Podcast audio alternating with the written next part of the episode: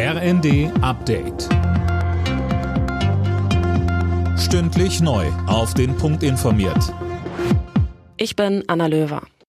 Nach der Festnahme der Ex-RAF-Terroristin Daniela Klette meldet das LKA Niedersachsen eine weitere Festnahme. In Berlin ist ein Mann festgenommen worden. Mehr von Uwe Schimonek. Genaues zu dem Mann haben die Ermittler bisher nicht mitgeteilt, aber er soll im Alter der gesuchten RAF-Terroristen sein. Neben der gerade verhafteten Daniela Klette sucht die Polizei nach zwei Komplizen zwischen Mitte 50 und Ende 60. Die 65-jährige Klette war nach über 30 Jahren im Untergrund in einer Wohnung in Berlin-Kreuzberg ergriffen worden.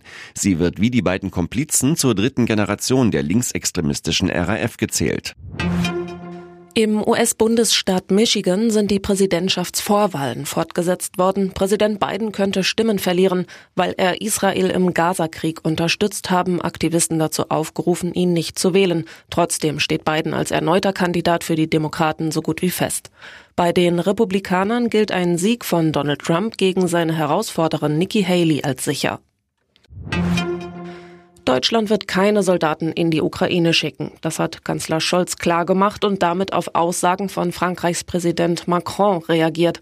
Der hatte laut darüber nachgedacht, ob der Westen nicht auch eigene Bodentruppen zur Unterstützung in die Ukraine entsenden sollte. Auch für Vizekanzler Habeck kommt das nicht in Frage. Das ist auch immer die klare Linie gewesen, dass wir nicht Kriegspartei werden in der Ukraine. Das heißt, dass deutsche Soldaten nicht in die Ukraine gehen. Ich freue mich, wenn sich Frankreich Gedanken macht, wie sie die Ukraine stärker unterstützen kann.